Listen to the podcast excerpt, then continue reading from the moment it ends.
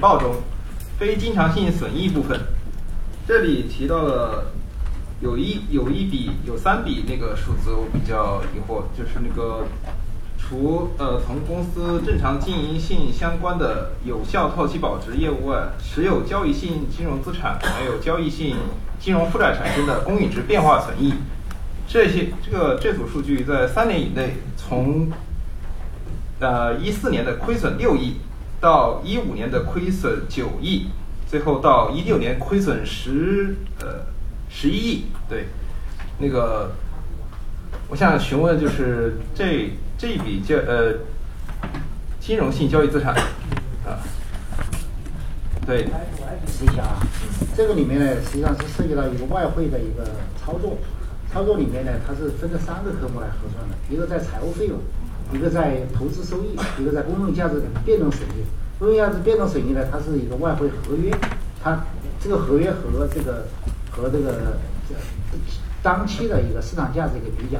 所以我们整个的外汇这个你不能单独看一个科目，一个单独看一个科目呢，那这个就没办法那个了，因为我们在境内和境外是两个平台来操作的。所以整个来看这个费用的话，财务费用以及外汇的收益、汇率收益的话，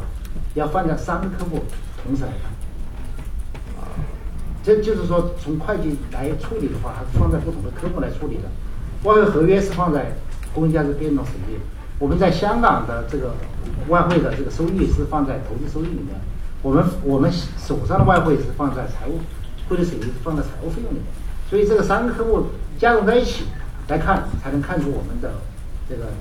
呃这个这个整个的资金外汇资金的一个运行的一个收益状况。所以说这三个科目主要就是由外汇产生的哎，对对对对对对。就是因为我考虑到公司对技术面和质量面就是把握比较深，但是对那个金融交易和那个理财产品运作方面可能相对经验不足。这样，那是否这个外汇的连续三年的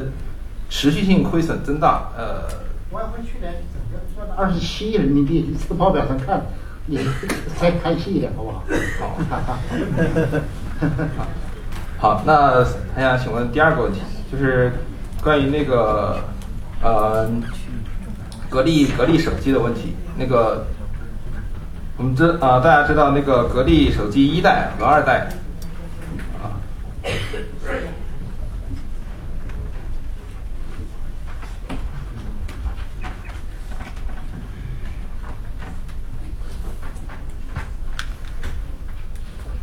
好，第二个问题想请问一下董总，啊，就是关于格力手机的问题，就是因为格力手机第一代的时候，我其实一直关注格力手机的，也比也相信它可很有可能会成为像华为手机一样，就是起来的一块给格力带来收益的一个项目。而是呃，格力手机一代的定价是一千六百，啊，一千六百一台，其实这个定价还是比较合理的，走的是那个低端路线啊。其实我觉得，如果呃中低端中低端路线，其实以这样的定价价格，在格力二代手机上，如果继续推行下去，如果坚持下去的话，很有可能就能就是坚持到那个曙光的来临。可在格力二代手机格力二代手机的时候，运用了三千三百块左右的那个定价，走中高端路线，造成了那个毕竟手机嘛，大家都对这个手机不怎么熟悉，所以也不会贸然的说出大价钱买。所以啊。自从格力手机第三代在今年一月份那个入网之后，啊，有传闻说是准备再回归那个走那个中低端消费路线，啊，呃，就此我想询问那个董总，就是因为就我了解，华为手机今年的那个就是一六年的营收啊，它是其实也是扩增的，扩增了大概百分之二十左右，可是它的收益却反而这个净利润这一块儿。手机这一块净利润却缩减了百分之十，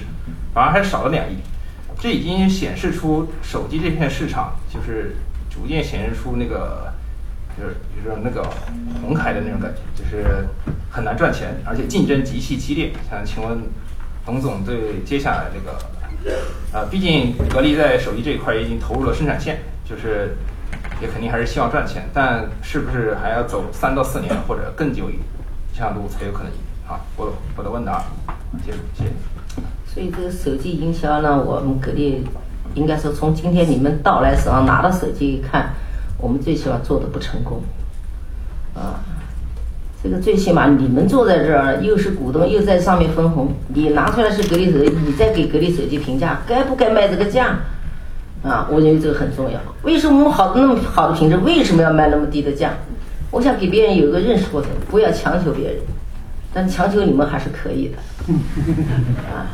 这个手机，我相信你用完以后，你可能会跟你走零售社，都会你的朋友都会推荐用我们的手机。但是我想呢，现在还不是到我们发力的时候。说实在话，严格的说，手机现在我还不是发力的时候。我还在应该说在做一个规划，